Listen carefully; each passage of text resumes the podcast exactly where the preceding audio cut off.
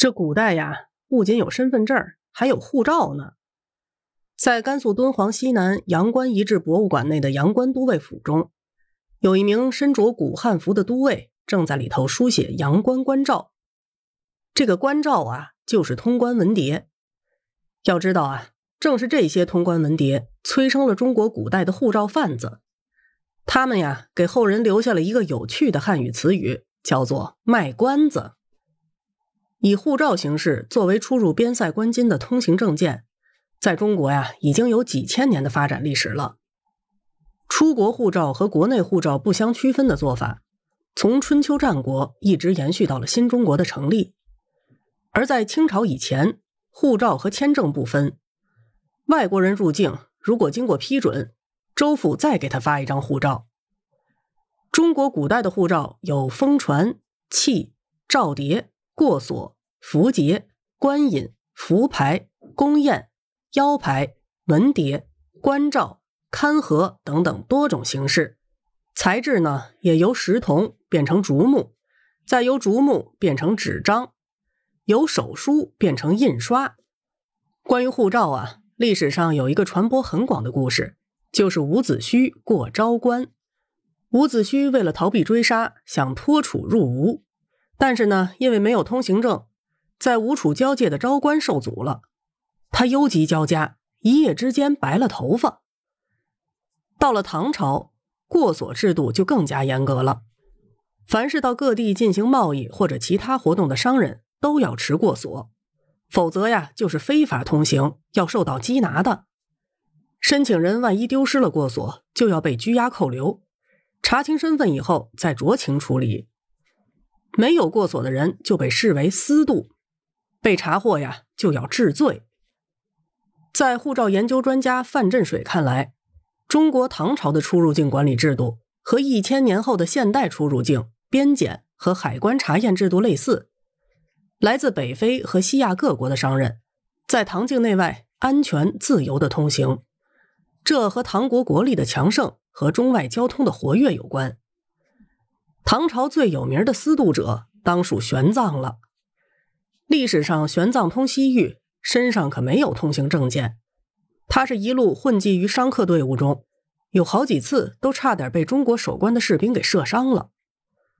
在《西游记》中，唐僧师徒每到一个国家，最要紧的一件事情就是让他们在通关文牒上盖上印花类似倒换通关文牒的情节，和我们当下所说的签证也就是对方领事官员在持照人护照上面签字盖章的做法十分接近了。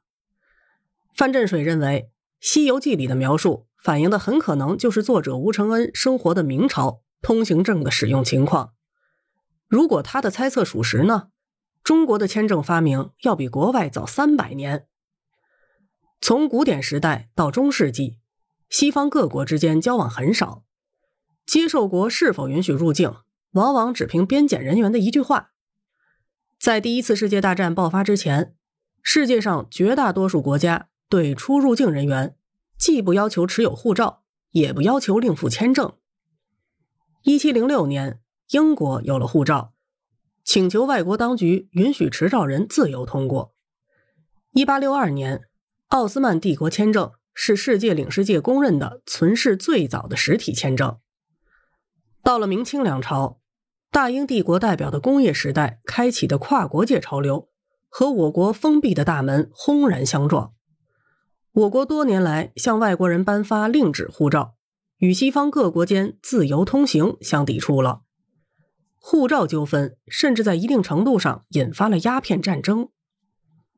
清道光十四年，也就是一八三四年，英国首任驻广州领事绿劳碑从澳门到广州赴任。根据清朝的律令呢，外国人从澳门进入广州，必须向澳门的地方官员申请护照。但是绿劳碑不领护照，而且以平行款式向两广总督卢坤投递书信，最终引发了外交冲突。卢坤命令停止对英贸易，绿劳碑则令兵船炮击虎门炮台，闯入黄埔。事实上，两次鸦片战争之后签订的《南京条约》。天津条约、北京条约等不平等条约，除了割地赔款，基本上都反映了马加尔尼和绿劳杯们的要求，核心就在于自由通商、协议关税。而《天津条约》则规定，外国人可以到内地游历经商，外国传教士可以到内地自由传教等内容。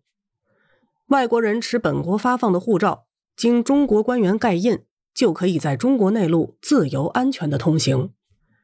一九六八年七月二十八日，美国卸任驻华公使蒲安臣代表清政府与美国订立《中美天津条约》续增条款，又称《中美续增条约》。条约主要内容包括：两国人民可以随时自由往来、游历、贸易或久居；两国人民均可以入对方官学，并受优惠待遇。这为美国来华招揽大量华工开启了方便之门。一八五一年，加州已有二点五万名华人；一八八二年，当地华人数目增加了四倍。但到了一八八二年，美国国会通过了臭名昭著的排华法案，很大程度上限制了中国对美国的移民。一九一四年第一次世界大战爆发后，世界各国为了国家安全和政治的需要，普遍通过本国立法或者行政措施，建立健全本国的护照和签证制度。